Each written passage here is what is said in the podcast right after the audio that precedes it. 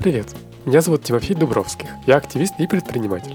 Я делаю подкаст о растительном питании и говорю с людьми, которые в теме растительного питания. Сегодня я пригласил Дмитрия Корецкого. Привет, Дима. Привет, Тимофей. Расскажи вообще о себе, чем ты сейчас занимаешься, как ты себя идентифицируешь? Я Дима, я веган уже 16 лет. 16 лет? Да. Офигеть. Ну вот в июне будет ровно 16 лет, как я веган, да. Совершеннолетие твое? Совершеннолетие, да. Возраст согласия или что там это значит. И, соответственно, Занимаюсь я тоже этими проектами, связанными с защитой животных и веганством. Конкретно это два проекта Vegan Challenge и «Едим лучше». И это оба проекта относятся к организации открытой клетки, где, собственно, я работаю. До этого я занимался многими разными проектами, тоже связанными с веганством и защитой животных.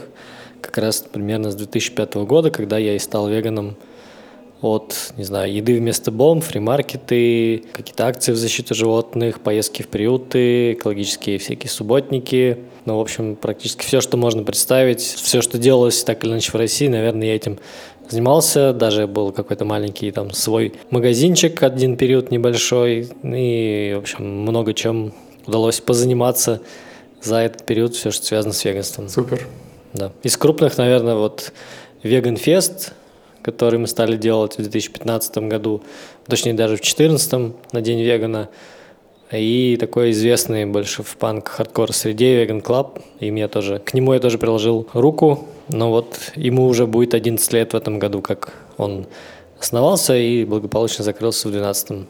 Ну да, и, конечно, ну я тебя воспринимаю всегда, конечно, как такого типа условно про отца э, движухи, прости за эту формулировку, но я так это ощущаю, и это очень круто, потому что действительно огромное количество проектов, которые через тебя прошли, и из тебя, в общем, э, исторглись, и это очень-очень круто. Мне всегда было интересно, типа, как, как ты к этому пришел, и как так сложилось, что ты уже 16 лет этим занимаешься, ну, плюс-минус. И что было до этого, и как вообще Расскажи, что было в детстве, как ты себя ощущал в детстве? Может быть, какие-то пиковые переживания, которые для тебя важны?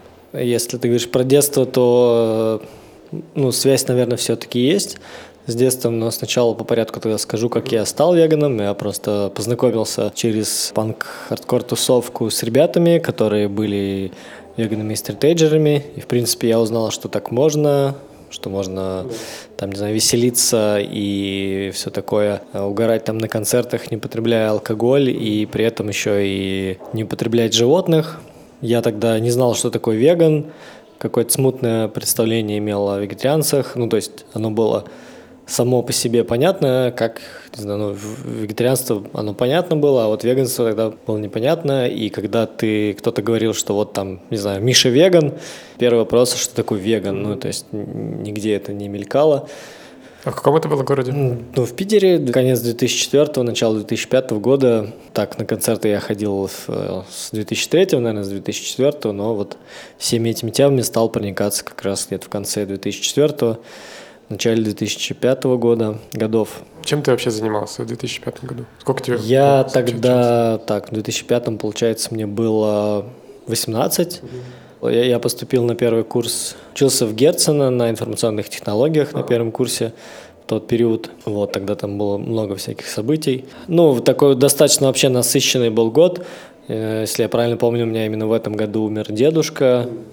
Хотя нет, наверное, это было годом раньше. Да, наверное, это было в 2004 году. Потом в 2005 году, когда я вот принимал уже активное участие в инициативе «Да, вместо бомб», тогда же убили Тимура Кочарава, ну и тогда достаточно было неспокойно, скажем так, на улицах, было много какого-то уличного насилия. Типа футбольного? Ну, это скорее были не футбольные, это какие-то неонацистские группировки, которые там, не знаю, нападали на панков, на каких-то рэперов, на, соответственно, антифашистов. И если копнуть, это, это отвечая на вопрос, как я стал веганом, вот познакомился с теми, кто уже был веганом. А если копнуть куда-то вглубже в детство, то, наверное, можно вспомнить мой опыт такого характера. Мой дед, я жил э, достаточно долгое время с дедушкой и с бабушкой в городе Гусь-Хрустальный, такой маленький город в Владимирской области. То есть это немножко южнее?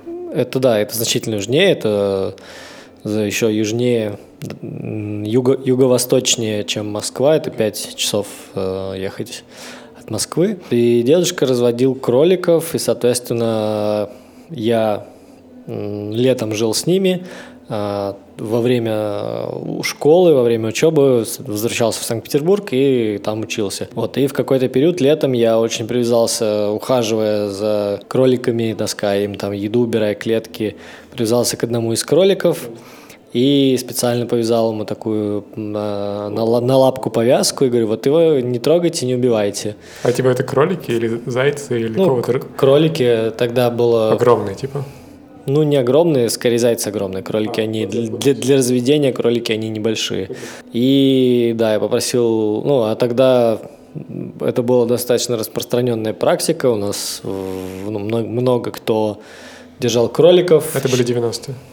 Ну, конец 90-х, да, начало нулевых. И э, когда я вернулся на зимние каникулы, я как-то ем суп и понимаю, что я ем того самого кролика, который, с которым я привязался, и вот у меня с детства осталась такая как травма, не знаю, триггер или что-то такое. Возможно, с этим тоже связано, что потом спустя годы я понял, что можно по-другому.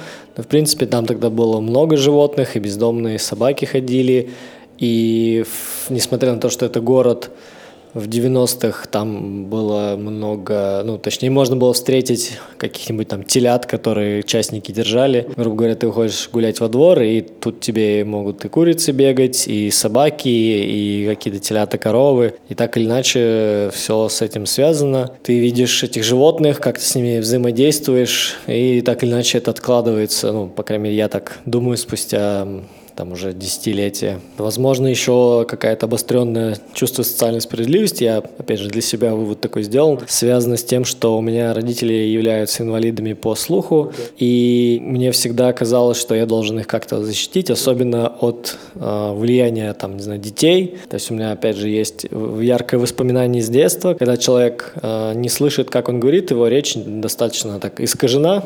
Но я думаю, все поймут, о чем я говорю. Вот, и когда ты ну, с ними общаешься, ты привыкаешь, понимаешь, о чем они говорят, то есть уже появляется какой-то такой свой язык. А дети во дворе, естественно, они не понимали.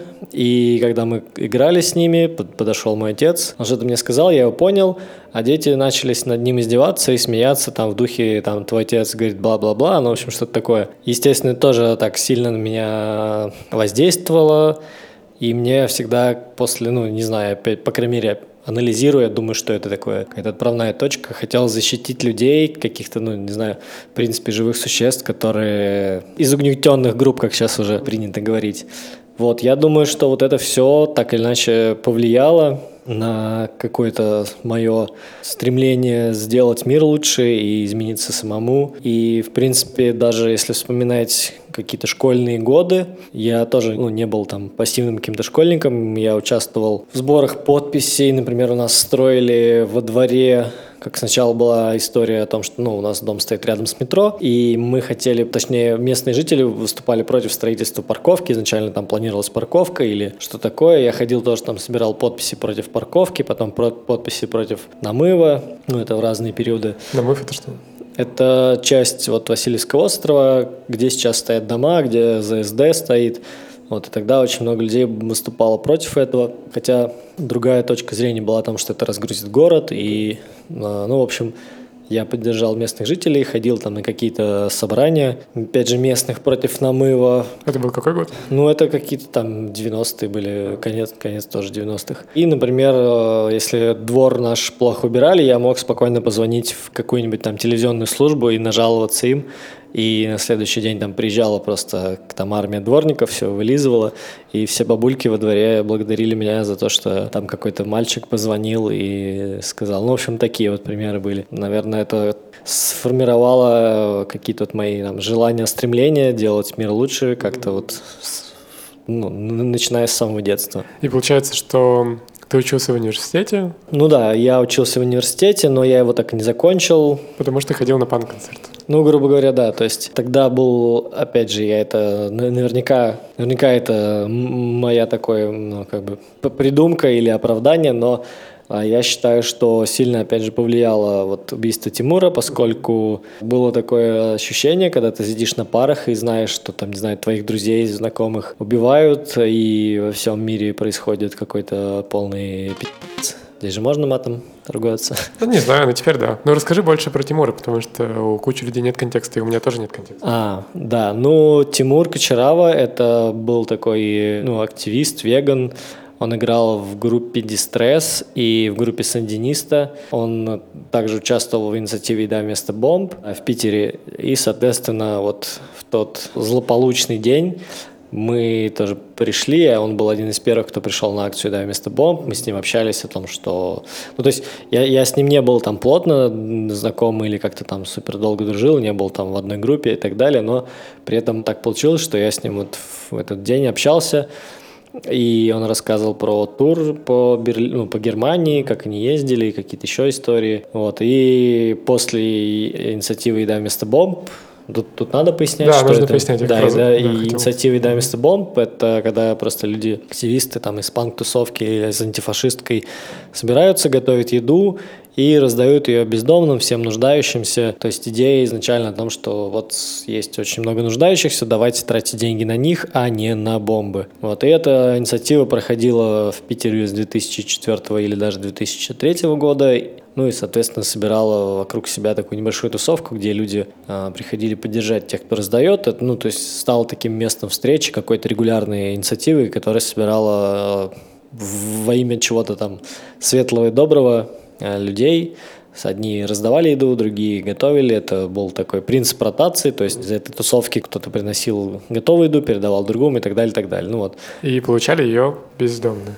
Да, получали ее бездомные. Ну, то есть все, все желающие, но преимущественно это были бездомные, которые... Типа бесплатно. Да, которые, которые стояли там, ну, и уже знали, что это было как раз возле Владимирского собора, и там бездомных достаточно много было, и эта инициатива достаточно быстро про нее узнали по принципу сарафанного радио, и приходило много очень людей. Да, и вот в тот день как раз все ребята, ну, то есть не все, а часть уже после акции часть э, ребят поехала домой, часть пошли просто гулять. Я как раз тоже хотел пойти с ними, но очень замерз, потому что был такой летней одежде, а было холодно. И буквально, не знаю, прихожу домой и вижу там на одном из форумов сообщение о том, что убит Тимур Кочарава, и я не мог в это поверить, потому что, ну вот, я только что с ним общался, и тут такое, я начал сразу всем звонить, узнавать, там у всех было ну, тогда не было ни мессенджеров, ни социальных сетей, само собой. И это, да, это очень просто невероятно шокировало меня, и потом это долго еще... Ну, это вообще, в принципе, всколыхнуло, наверное, весь город, потому что проходили какие-то мероприятия и на факультете философии в Санкт-Петербурге, и вообще очень много людей вышло, которые совершенно не были скажем так, политизированными, раздавать какие-то листовки против фашизма и все, что с этим связано. И я в том числе более активно влился в это движение. А типа его убили по мотивам политической ну, грубо говоря, да. То есть то, что э, якобы собираются там антифашисты и анархисты, они кормят биомусор, как это считали нацисты тогда.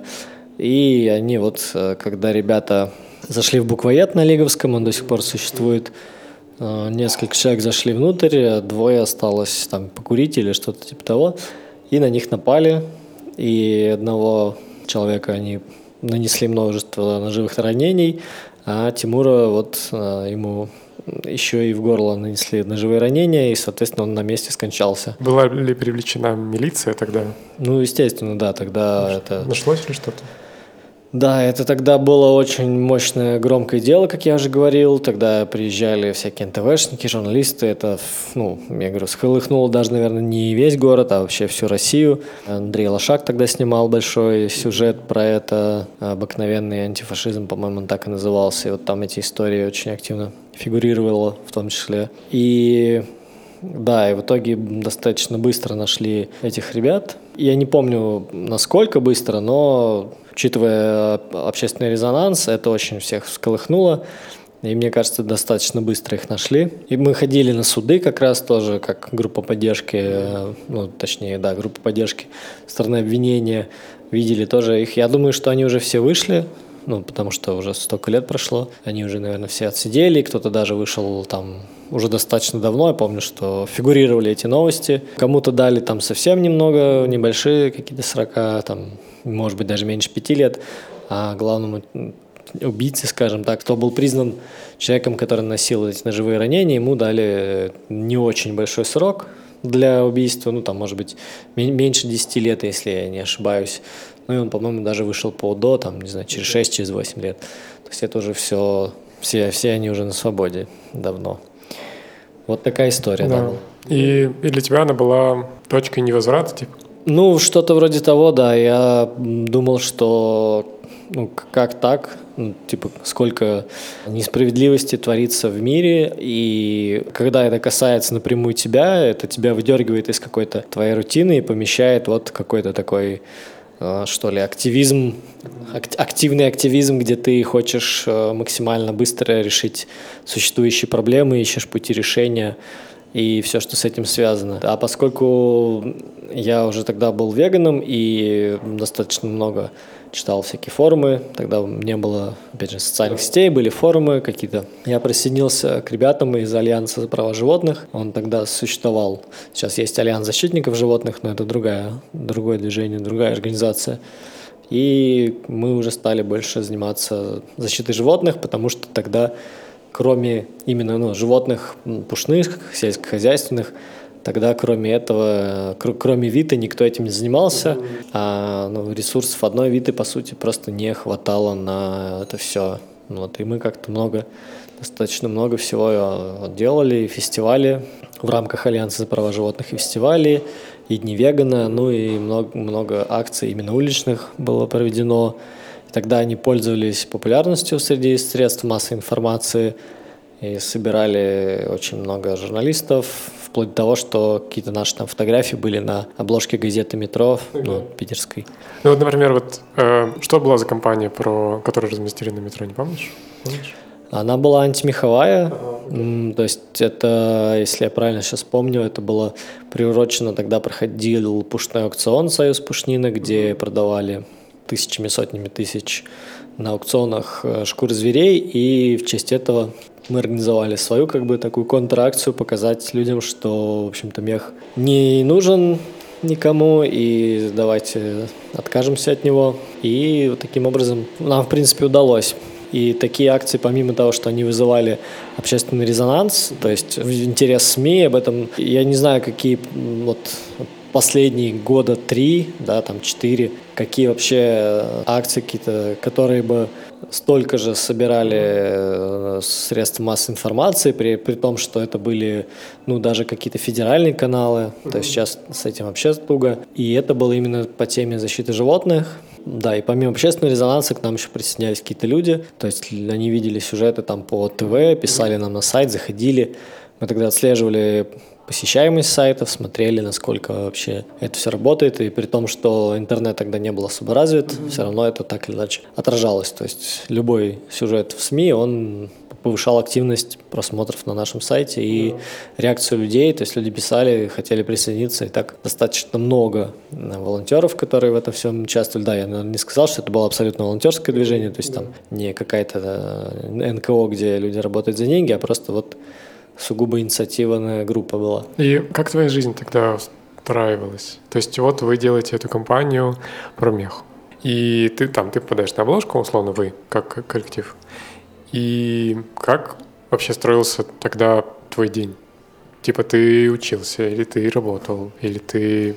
Как вообще? Откуда брались ресурсы, чтобы ты на метро ездил на встречи?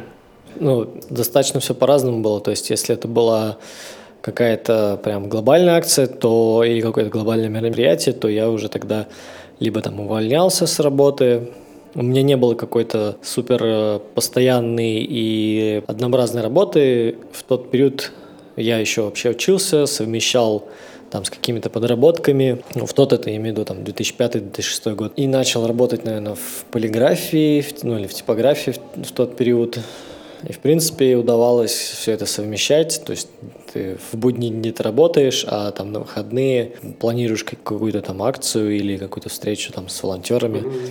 такого плана. Если это выпадает на будний день, то просто предупреждаешь на работе, отпрашиваешься, говоришь, что вот я там не смогу прийти. Ну и вот, там, не знаю, ночью рисуешь баннер, а с утра выходишь и что-то делаешь. Правильно я понимаю, что такой режим, условно, типа, что есть какая-то работа, которая формирует ну, какой-то базис и основу, и активизм на все остальное время, которое у тебя есть. Ну, утрированно, что в таком режиме ты живешь сколько? Или это не так? Или это периодами? Там месяц в год и все такое? Или это 12 месяцев в год? Но опять же, я говорю, что это зависит от объема тех проектов, которые требуют какого-то вложения. То есть, если это, там, не знаю, какой-то веганфест или там крупная первомайская демонстрация или еще какой-то крупный проект, соответственно, где-то за месяц я либо сокращаю количество рабочих дней, либо там увольняюсь, либо говорю, что вот этот период я не работаю. То есть, благо у меня потом были такие работы, где я мог так делать. Ну, как бы ухожу в неоплачиваемый отпуск, а какое-то ну, менее ресурсозатратные акции или какие-то мероприятия, или просто какая-то деятельность, она была после работы, там, в свободное время. Я, естественно, не занимался этим там 24 на 7, иначе бы это привело бы к выгоранию. Я старался там, не знаю, куда-то выбираться, в приюты, в какие-то путешествия, э, все, что с этим связано. Ну, как ты сейчас чувствуешь? На какой стадии выгорания ты находишься? Или прошел ли ты его? Или как вообще? Сложно сказать. Я думаю, что это такой маятник, наверное, это так правильно сказать. То есть э, если ты видишь результаты своей деятельности, то они тебя так или иначе мотивируют на какое-то движение, дальнейшее развитие. Опять же, это сугубо мое мнение, может быть, кто-то не согласится. А, и, соответственно, ну, что меня, главное, что меня мотивировало ну, начинать этим заниматься. То есть я видел, что происходит вокруг, там какая-то социальная справедливость, страдания животных, все, что с этим связано и видел, что никто с этим не занимается. И мне даже было не так важно, делаю ли это именно я или кто-то другой. Мне было важно что-то создать, что потом э, работало, и люди этим бы занимались, э, продвигали какие-то определенные идеи, меняли какое-то положение. И, соответственно, это и дальше меня мотивирует. Ну а плюс, если какие-то результаты есть, то это дополнительная мотивация. Что касается выгорания, ну, я просто старался, если я чувствую, что у меня нет желания там чем-то заниматься таким, я, не знаю, уезжал в какие-то путешествия, куда-то там далеко, менял обстановку, смотрел несколько дней подряд, валялся там дома, смотрел фильмы, ну, такого плана. Вот это неплохо работает, позволяет собраться с мыслями, Плюс у меня всегда были, вот, наверное, кроме последней, все работы у меня были физически активные, то есть это ты постоянно что-то таскаешь, что-то носишь, строишь. То есть я 8 лет проработал на стройке, это были какие-то в основном слесарно, даже не слесарно, в общем, мы делали отделку ресторанов, даже не отделку, а мебель для ресторанов, баров, кафе, всяких разных заведений собирали, пилили, то есть это больше была работа, связанная с металлом, с какими-то конструкциями. Вот все это было физически достаточно тяжело, но при этом это была такая обратная сторона, наверное, того, что у меня как раз не было каких-то ментальных там проблем, тревожности и всего остального, поскольку у меня был выплеск вот такой физической энергии, и это позволяло мне совмещать. Был такой некий баланс, то есть я брал на себя нагрузку, допустим, на работе физическую, а потом, когда что-то нужно было организовывать, я там либо брал отпуск, либо увольнялся, и уже была такая организационная нагрузка, которая со временем тоже тебя там тревожила, вводила в стресс и все, что с этим связано. Потом все это заканчивалось, я снова начинал работать, и вот таким образом удавалось справиться с выгоранием. Скажи, а вот когда ты говоришь «нужно», как ты принимал решение по поводу того, чтобы сделать, например, первомайскую демонстрацию или какой-то другой проект? Ну, кто принимал это решение? Даже не знаю, как это сказать. То есть э, это было из серии «О, будет здорово, если мы сделаем так». Я смотрел, как это... Сложно описать, как э, из серии, как появляется идея. То есть я думаю, что вот, допустим, мы ходим, ну, мы ходим на первомайские демонстрации, я ходил с анархическим блоком пару лет и тоже участвовал в организации – но на первомайской демонстрации вообще не, никак не была представлена какая-то экологическая или зоозащитная повестка, а при этом это единственный день в году, где можно пройти с этой повесткой по центру города. Легально. Ну и да, легально. И, соответственно, появилась такая идея, почему бы не попробовать сделать вот такой там зеленый блок, сначала мы сделали э, зеленый блок, потом он расширялся, расширялся, сейчас уже Я даже этим не занимаюсь, сейчас этим занимаются голоса животных. Они сделали, когда это был последний раз в 2019 году, когда это было офлайн, да, они сделали большую демонстрацию, которая, наверное, под тысячу человек собрала под названием «Марш за права животных». И таким образом вот эти идеи появляются, то есть когда видишь, что чего-то нет, и если это сделать, то это придет к определенным результатам, ты это пробуешь сделать, и все. Либо это какое-то, не знаю, вдохновение приходит, когда ты смотришь какие-то э, западные примеры, либо... Ну, то есть это какая-то некоторая творческая составляющая, когда ты миксуешь идеи, и что-то такое появляется. То есть ну, вот есть первомайская демонстрация, но нет слоганов там за веганство, за экологию, давайте сделаем так. Вот и по большому счету все. Получается, ты сказал по поводу того, что, ну, условно, все твои работы, кроме последней, они были физические. Когда это изменилось и когда ты начал работать, да, и получать деньги за изменение реальности. Ну вот, да, наверное, я пытаюсь вспомнить, были ли у меня какие-то не физические работы. Ну, наверное, можно вспомнить работу на заводе, там была опять же, на первом курсе и на втором я работал на заводе, на том же, где работает мой отец, только в другой немножко сфере. Я занимался сборкой деталей для антенн телевизионных, Сейчас это уже не очень популярная история, но тем не менее это просто была такая достаточно сидячая работа на мелкую моторику. Я там как раз работал после учебы, либо до учебы, в зависимости от расписания. То есть это было тоже так, ты встаешь в 6 утра, идешь там к 7 на завод и работаешь, пока у тебя начинаются пары, потом едешь, либо наоборот, после пар едешь и работаешь там до 10. Ну да, и потом еще были какие-то связанные с широкоформатной печатью, тоже достаточно тяжелые работы, полиграфия, ну и простройку, электромонтажной работы я уже говорил. И где-то как раз, когда начался период пандемии, начинался, мы сдали один объект, и меня где-то примерно в тот же период позвали работать в организацию «Открытые клетки». Ну, опять же, ссылаясь на мой опыт, на то, что я имею организационные способности и все, что с этим связано. Ну, и я долго достаточно сомневался, мне всегда казалось, что... О, сомневался? Чего? Да, ну, у меня есть, было, по крайней мере, внутреннее противоречие о том, что если ты делаешь какой-то активизм, то он не должен быть за деньги, и все, что вот такое, к сожалению, а, ну или к счастью, это, это долго меня терзало, потому что все проекты, которые делал, ну, не до этого момента, ни за один из них я не получал каких-либо денег, скорее наоборот, получал много проблем и геморроя, и мне казалось, что, ну, с одной стороны, это для меня было, ну, как бы такое хобби, что ли, ну, не хобби, а не, не, не, то, не та деятельность, которая приносила мне доход какой-то, на который я мог жить. Вот, и у меня были сомнения по этому поводу, но благодаря отчасти как раз-таки пандемии я все-таки согласился, потому что это была удаленная работа, то есть онлайн, э, заниматься веган-челленджем.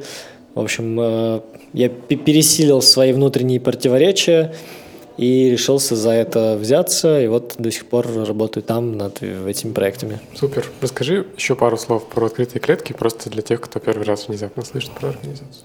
Это такая зоозащитная организация, она не так давно появилась в России, вообще она международная и входит э, в Anima International, это уже такой крупный тоже международный альянс, объединяющий в себя разные защитные организации. И в России, а, ну да, она есть э, в нескольких странах Европы и плюс э, в Украине, в Беларуси, из таких э, близких нам стран, ну, естественно, в Польше. И, соответственно, в России, по-моему, уже два или три года, как она появилась. Да, и чем еще она примечательна, то, что согласно э, вот этом исследовательской группе Animal Charity Evaluators, открытые клетки были признаны, если я правильно помню, в 2018 или 2019 году в топе 10 самых эффективных организаций. В мире? В мире, да.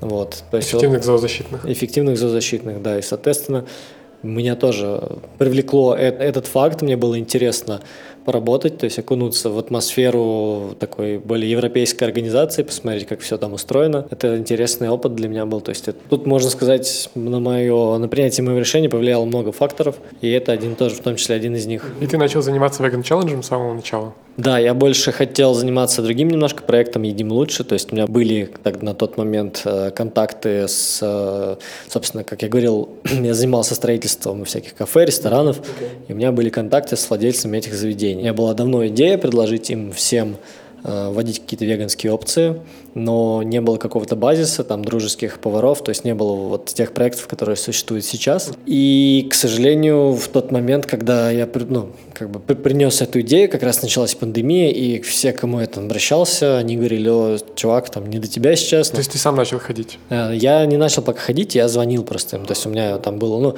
это не, не так много было контактов, но они были при этом сетевые заведения, я им звонил, какие-то там находил контакты тех, кто там отвечает за маркетинговые стратегии, все, что с этим связано, и предлагал им, они говорили в основном, что нет, не до тебя сейчас, у нас там пандемия, и я начал более активно заниматься веган челленджем, поскольку в тот период увидел, что я могу сделать, улучшить, развить и так далее, и так далее. Вот. И сейчас я больше, наверное, занимаюсь э, едим лучше, поскольку мы переделали Vegan Challenge. У нас, опять же, благодаря работе наших волонтеров появился бот в Телеграме. Теперь все это автоматизировалось. Да, расскажи больше про Vegan Challenge from Basics.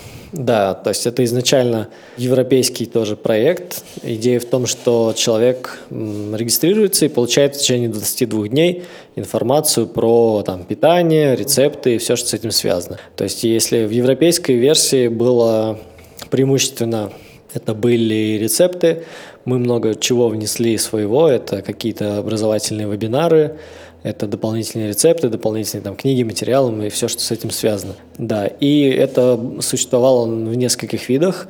То есть это была email рассылка изначально, плюс э, мы сделали группы ВКонтакте и там создавали чат для новичков. Все это было ВКонтакте, потом мы присоединили, сделали еще дополнительный канал в Телеграме и, соответственно, чат в Телеграме. И в итоге, чтобы автоматизировать все это и упростить нашу работу, мы сделали бота в Телеграме, опять же, наши волонтеры. И теперь, если раньше нужно было ждать первого числа каждого месяца, то есть человек регистрируется, ждет первого числа, и он стартует вместе с э, всем потоком. То есть здесь теперь не надо ждать, можно зарегистрироваться и уже на следующий день начать курс. Вот, и также человека добавляет в общий чат, где он может задать вопросы более опытным веганам и таким же людям, которые тоже проходят курс, но уже на разных этапах. Вот это позволило нам меньше тратить время на какой-то индивидуальные программы по переходу там, людей на растительное питание, на веганство и сосредоточиться больше на каких-то институциональных изменениях и работать там с бизнесом и все, все, что с этим связано. То есть правильно ли я понимаю, что целевая аудитория веган челленджа это люди, которые хотят перейти на растительное питание, но на что? Да, ну в первую очередь это те люди, которым это интересно. У нас до 20 процентов людей приходят по рекомендации своих друзей, пробуют это, то есть кого-то это останавливает, кто-то боится, кто-то не знает, как это, что это, с чем, ну, с чего начать, где что купить, то есть не понимает вообще, что, что это такое. Мы это более-менее подробно объясняем, то есть у нас достаточно позитивные отзывы, и неплохая статистика, сейчас ее не назову, потому что давно не, мы не проверяли ее, но есть на наших ресурсах информация о том, сколько человек потом остаются там веганами, либо вегетарианцами, либо, либо не придерживаются данной диеты в дальнейшем. Я помню, что ты очень тщательно относился к статистике в проекте, который называется «Их глазами», и это было, наверное, одним из самых ярких, статистически проанализированных зоозащитных проектов, которые я видел в России точно. Вот, и это было очень круто. Может быть, ты можешь пару слов сказать про этот проект, если хочешь? Да, это тоже достаточно давно была идея сделать какой-то такой интерактивный проект, который бы показывал ну, просто людям, что вот смотрите, что происходит с животными, Например, у нас была еще, там, не знаю, в начале десятых годов уже была даже идея, уже практически все было на мази, был, была машина, был телевизор, то есть была идея подъезжать куда-то к площади, открывать там э, этот минивэн и показывать какие-то там кадры и раздавать листовки. Кадры с... Ну, там, с ферм, с, с, с пушных, с бойн и так далее. То есть это жестокие кадры? Да, жестокие кадры. То есть мы, можно сказать, вдохновились, ну, ладно, я, я не помню, кто как чем другим вдохновлялся, но у меня меня лично вдохновил фильм «Свидетель».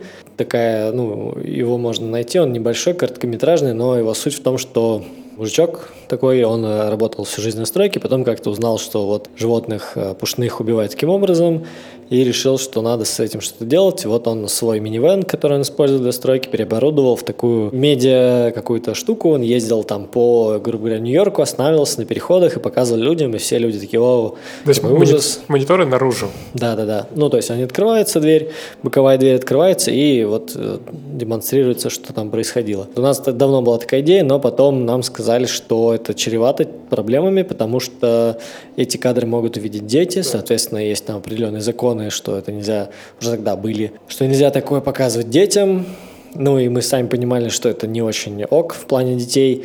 И когда-то, в какой-то момент, по-моему, там в шестнадцатом году увидели, опять же, что есть такой проект, как iAnimals. А смысл его в том, что людям с помощью очков виртуальной реальности показывают кадры, снятые с помощью камеры 360 градусов. Ну, жизнь животных от рождения до смерти. Это были коровы, курицы, и либо там свиньи на выбор. И, соответственно, это решало ту самую проблему, которая у нас была. То, что это видел только один человек, но с одной стороны это минус, что нельзя массово показать, с другой стороны это наоборот плюс, поскольку такая технология интересовала людей и привлекала их внимание именно с точки зрения того, что, что это такое VR-очки. Да, что это было на хайпе тогда, VR. -то да, это было тогда на хайпе. И мы, значит, протестировали там на каких-то друзьях в подворотне, грубо говоря, данную технологию там, со своими телефонами, с примитивными очками.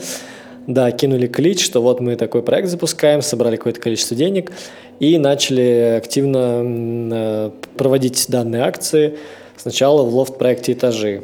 Вот, поскольку у нас там были договоренности определенные с ними, но в какой-то момент нас оттуда поперли, потому что несколько, опять же, факторов сложилось. С одной стороны, на нас жаловались владельцы точек питания, поскольку они считали, что мы отпугиваем людей, поскольку они приходят там поесть шавермы, а мы тут со своими какими-то виртуальными реальностями. Ну, типа, а вы стояли на потоке около их точек? Или ну, как? грубо говоря, да, там такой был как бы фудкорт, где много людей ходило, мы там стояли и предлагали всем посмотреть. Это, во-первых. А, во-вторых, э, кто-то, видимо, не понял, что это показывают, и предложил там какой-то своей там дочке, внучке все это посмотреть. Ребенок там, ну, на самом деле, уже взрослый достаточно, там, человек, не знаю, 14 лет был девочке или 15, очень расстроилась, там, расплакалась и так далее, и так далее. В общем, таких случаев было там парочку, и в итоге нас администрация попросила оттуда свалить. Но это тоже был хорошим, скажем так, пинком, потому что мы стали искать другие варианты и стали интегрироваться в другие фестивали и побывали там на огромном количестве а, каких-то мероприятий от какого-нибудь там Э, не знаю, VR-техно-фестиваля, до фестиваля ВКонтакте, где мы тоже были в 2017 году, и везде мы были с очками виртуальной реальности и показывали людям э, вот то, что происходит на фермах. Да, и про статистику. Мы изначально решили, что было бы здорово отслеживать, как что влияет, и это очень полезная практика, то есть мы до просмотра даем людям анкету с телефонов со своих, да, то есть человек там тыкает, заполняет какие-то определенные данные, то есть это что, какие вопросы смотрел, он, точнее нет, э, это во второй части. Какая сейчас диета? Да, грубо говоря, что он там ел за последнее время, или там какой-то тип питания, и сколько лет, чтобы отсечь тех, кому там нет 16, у нас тоже есть такой принцип. И, ну, еще там парочку вопросов каких-то уточняющих, там, электронная почта. Вот, и после просмотра уже другие вопросы, там, видели ли вы видео, что вы думаете по этому поводу, видите ли связь, готовы ли отказаться, и достаточно, ну, вот, тех, кто готов отказаться, было много, но а, это, естественно, это не показатель, и для того, чтобы более релевантные какие-то данные получить, мы через месяц, ну, обычно больше, чем через месяц, отправляли на указанные контактные данные еще одну онлайн-анкету, где задавали тоже подобные вопросы. Помните ли вы содержание видео, какого типа питания вы сейчас придерживаетесь, что вы едите и так далее. Вот, и там так, такая была достаточно хорошая статистика по сравнению, опять же, с учетом того, что не было других подобных проектов, нам казалось, что это хороший результат. Ну, то есть, э, учитывая, что мы взаимодействуем с человеком с любым, с разным э, там, возрастом и с разной целевой аудиторией всего максимум там, в течение 10 минут и получаем неплохой результат на выходе. Да, и я помню, что была экспансии в регионы, и мы у себя в Перми тоже делали э, показы, да, показы э, их глазами, и для меня это было интересно, когда можно стать на поток, и действительно люди, они такие, да, интересно, давайте мы посмотрим. И потом видеть, как, ну, их, типа их реакцию и отслеживать, как у них эти изменения зашли, не зашли. Это, это было круто. И в этом плане интересно еще, что их глазами ушли в регионы. Типа был такой вектор. Ну, там еда э, вместо бомб — это тоже такой супер широкий проект, который есть везде, ну там условно везде, почти в каждом регионе, ну условно. И это очень круто, когда эти проекты делаются не только в Москве и Питере, когда в регионах тоже это есть. И в этом плане, как ты ощущаешь вообще Россию, что сейчас немножко в сторону я отошел? Типа вся ли движуха только в Москве и в Питере? Или в регионах есть тоже какая-то надежда? Надежда есть, но она зависит от активности людей. Вот э, как ты сказал, что действительно была определенная экспансия, поскольку ну, многие вдохновились этим проектом, но э, мы отправляли очки в несколько городов, опять же объявляли, объявляли донаты, и собирали деньги, покупали очки, потому что мы знали, где там дешевле и оптимально по качеству оборудования покупать, и отправляли в регионы. Но, к сожалению, не во всех регионах это зашло, поскольку, опять же, это такая системная деятельность, это нужно по желанию, да, то есть э, если волонтеры хотят активно этим заниматься, продвигать эти идеи, то они этим занимаются. Э, мы делали это практически каждую неделю, то есть писали организаторам фестивалей, просили вписаться и так далее, и так далее. То есть это такая работа, которая, в принципе, не видна на первое время, но при этом она результативна. И в нескольких городах там пытались ребята что-то сделать, какие-то возникали проблемы, но в основном сейчас заглохло все, в том числе из-за того, что пандемия началась, и ну просто никаких мероприятий глобально не проводится. Да, ну у нас, да, у нас заглохло, потому что реально это сложно.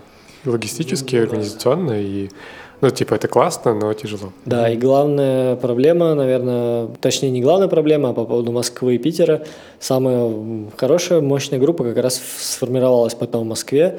Мы изначально хотели тоже там, ну, чем раньше бы это появилось в Москве, тем было бы лучше. Многие нам писали, но такие разрозненные группы, что, ну, точнее, персонально разные люди писали, что вот я бы тоже хотел, но не знаю с кем. И на одной из конференций, которая была в 2018 году, как раз э, приехали вот эти люди, которые я оказалось, что они все, все там москвичи хотели бы такой проект, но не знали друг друга, и вот на этой конференции они познакомились. Mm-hmm и я съездил в Москву, мы сделали собрание, провели, вот до сих пор сейчас в Москве даже более активная группа, чем в Питере. И еще мы отправляли очки в Краснодар, ну там достаточно все быстро загнулось. Также были очки в ЕКБ и в Тюмени, но там тоже не пошло дело, поскольку нет, нет такой социальной активности, ну, опять же, как мне кажется, да, как в Питере и в Москве. Возможно, она есть, но нужно все это постоянно мониторить, искать, вписываться, договариваться. Вот в какой-то момент, например, нас уже просто звали, да, в Питере, то есть мы наработали какой-то определенный социальный капитал, и нам нас уже приглашали как интересный проект социальный, да, и мы были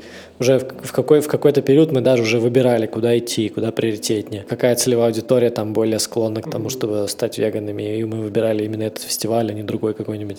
Мне радостно, когда то, как ты говорил по поводу того, что важно, чтобы создавался новый проект, ну, что тебя радует, когда он создается из ничего, из идеи, из потребности, и потом кто-то им занимается. Не обязательно ты, и, ну, что это само как бы работает. И в этом плане автоматизация с Vegan Challenge — это супер классная идея. Я очень рад, что у вас получилось. Я еще не смотрел со стороны клиента, но я думаю, что, вы, ну, что все получилось хорошо, и люди конвертируются, и все классно. И мне это очень близко, потому что иногда, когда я видел, как вот европейской традиции делал, делается челлендж, я представлял, что как же мы пойдем с такой технологией в Китай? Это же невозможно. Ну, типа, там же бесконечное количество людей. Ну, или там условно Китай. И я не хочу нанимать или чтобы нанимались там стадионы этих людей, кураторов-кураторов, которые будут там руками, ну, я грубо сейчас говорю, типа людей, которые будут это делать и вообще зачем, если мы можем просто это автоматизировать. Ну, была такая тоже как бы Да, я помню, открытость. По этому да, поводу. да, да, и я очень рад, что это получилось, и надеюсь, что все будет. Ну, у нас были там свои вопросы плюсы-минусы, поскольку такая, скажем так, автоматизация, она не дает того уровня отдачи и контакта с людьми, с каждым из которых э, мы так или иначе взаимодействовали, отвечали на вопросы. То есть мне лично казалось, э, ну, сейчас сложно проанализировать, поскольку там немножко другой подход и что там больше на что повлияло. Казалось, что когда ты больше отдаешь, то есть э, ты больше получаешь. То есть люди, во-первых, более какие-то благодарственные отзывы пишут, что здорово, вот такие классные ребята-организаторы, и это привлекает как раз новых людей. Плюс, э, соответственно, ты видишь развития людей, кто это за люди, больше представляешь аудиторию не только там с, с позиции сухих цифр, но и вот там, не знаю, конкретные ID э, ВКонтакте, кто эти люди, чем они живут. Это тоже интересно и как-то погружает тебя больше вот э, в эту, э, в эту атмосферу, в это движение. Сейчас у нас все поменялось, и, ну, и немножко тоже сама структура работы, поскольку теперь не надо ждать ничего. Вот. И теперь больше вопрос в том, чтобы максимально привлекать людей. То есть я, я занимался именно этим, ну, опять же, преимущественно то есть собирал людей, привлекал какие-то, делал там ивенты, точнее даже не ивенты, а какие-то вот именно информационные поводы, чтобы привлекать людей. И это неплохо работало, то есть у нас максимум было 3000 за месяц, то есть мы прям цель себе поставили на День вегана собрать 3000 людей. И это удалось. И нас тогда поддержало много каких-то звезд, там, ну, наверное, из самых таких известных это Катя Айова, Зоя Равицына, стендап-комик. Ну, кто-то еще знаешь, менее известный, но тем не менее, да, тоже поддержали. И это прикольно сработало, потому что, ну, сложно выйти на какую-то аудиторию, на широкую. То есть мы бы могли, конечно, найти какой-нибудь грант на рекламу или что-то такое, но это бы не дало такого эффекта, как такое сарафанное радио. Ну, по крайней мере, я, опять же, с одной стороны, достаточно субъективно рассуждаю, с другой стороны, есть опыт украинских коллег, которые сделали прям рекламу в метро, нашли деньги, но это не возымело такого эффекта, который был, допустим, у нас. То есть за месяц никто 3000 человек не собирал. Да, и у нас был тогда какое-то рекордный, рекордное количество людей, и мы, в принципе, несмотря на то, что существуем меньше, по количеству людей уже там превзошли некоторые другие страны, которые, в которых челлендж раньше начался. Мне еще немножко хочется тебя спросить по поводу России, потому что я знаю, что ты несколько раз ездил по России и встречался с кучей разных активистов и активисток, и, по-моему, с тобой мы встретились первый раз как раз в рамках такой поездки, когда ты приезжал в Пермь в каком-то там году. И в этом плане интересно, я не знаю, как бы я, я сейчас думал, я не знаю другого человека, который мог бы с такой долей экспертности говорить про российский рынок именно активистский. Потому что как будто, ну, как будто ты, у тебя есть вот этот опыт коммуникации с этими людьми и наблюдения изменений в разных городах относительно э, этих двух или э, сколько там было в самом деле поездок. Вот. Может быть, ты можешь какую-то э, условно аналитику по вот этому, ну, как бы по, по этим путешествиям? Ну, опять же, я скажу по именно тем городам, в которых я бывал. Э, в 2013 году, когда у нас, ну, спустя год после того, как закрылся Vegan Club, появилась идея, мы тогда, я тогда женился, и мы с женой решили такое свадебное путешествие сделать, доехать до Владивостока через ряд городов, ну и чтобы зря не терять время, я предложил разным активистам порядка, по-моему, в 15 городах провести какие-то встречи, чтобы рассказать там про питерские движения, про Vegan Club, про то, что можно интегрироваться в первомайские демонстрации, еще про какие-то проекты. Собственно, так и произошло. Ну, мы перемещались автостопом. Ну да, я встречался с активистами, мы проводили, ну, либо просто с веганами, мы проводили веган-пикники, где-то там совершенно разные были люди, разные форматы встреч. И это тоже было интересно. И я всегда в этот момент шучу, что многие, что я сделал что-то не так, рассказывая про питерский движ, я не спровоцировал появление этих проектов в этих городах, а скорее спровоцировал то, что люди, которые мы я это рассказывал, переехали в Питер. Ну, то есть, э, поэтому достаточно сложно оценить. Я могу, наверное, выделить, опять же, субъективно несколько городов, где есть какая-то локальная такая движуха. Это, опять же, исходя из не только физического нахождения там, но и какого-то онлайн, с которым я пересекался. Это, наверное, Екатеринбург, потому что там неплохое тоже там веганское движение было, ну и есть сейчас. И Пермь, да, тоже достаточно мощные, вот ваши все проекты там классно работают. И меня удивил Ижевск, потому что я был, ну, во-первых, наверное, это опять же связано с тем, что я, во-первых, я был там первый раз в прошлом году, и то количество каких-то там э, движух, про которые мне рассказали, меня достаточно впечатлило. Там много каких-то вегетарианских магазинов, как да, оказалось. Да, сеть. Целая сеть, да, и плюс много разных каких-то движух. Опять же, это зависит от ну, впечатление о городе зависит от тех людей, с которыми ты общаешься. И там была девочка Яра, которая нам подробно достаточно, знаешь ее, да? Ну вот. И, соответственно, да, она все это рассказала, показала, и я такой, классно, крутой город, и я, в принципе, там наблюдаю за тем, что у них еще проходит, какие-то планируются фестивали, и я такой, о, Ижевск, класс. В Краснодаре раньше было движение тоже достаточно мощное, когда там были достаточно активных какие-то хардкор-панк группы, но сейчас там все как-то глухо. То есть вот из-за того, с чем я лично имел дело, я, наверное, выделил как раз вот э, Екатеринбург, Пермь Ижевск, опять же, поскольку субъективно мне его вот показали как таким okay. классным городом. Возможно, еще можно выделить Владимир, поскольку город небольшой, но там есть э, веганское кафе такое классное, которое достаточно давно существует и ну, неплохо развивается. И магазины там тоже. А, насчет же. магазинов я вот не успевал их там осмотреть какие-то персонально съездить там разные, да, но при этом кафешка у них классная, тоже ребята нам из панк-тусовки, насколько я помню, да, и, наверное, ну вот в Пензе тоже есть веганское кафе, Крона, тоже там делают ребята, это Девушка, которая его делает, она стала в какой-то момент наставницей веган челленджа. Мы тоже в этом, в прошлом, получается, году с ней пересекались. И это тоже классное очень явление, когда в маленьких городах открывается какое-то такое веганское кафе и живет, что самое главное, долго. То есть они уже, может быть, пять или больше, больше пяти лет там находятся. Вот, наверное, такое субъективное мнение, но в остальных регионах, в остальных городах мне сложно сказать более-менее объективно, поскольку либо там не, не удавалось пересечься с какими-то активными активными ребятами, чтобы они рассказали, что у них там происходит, которые вовлечены в какую-то гражданскую деятельность, либо мы просто там были проездом и вообще ни с кем не пересекались и из последнего путешествия. А так вот эти города я бы выделил. И возвращаясь обратно к текущему моменту, ты сказал, что, насколько я понял, что челлендж, он отошел на второй план, ну, что вы его автоматизировали, и ты перестал им заниматься как основным проектом, и ты сейчас занимаешься «Едим лучше». Мы говорили с Алексеем по поводу «Едим лучше», и он в целом описал то, как это работает.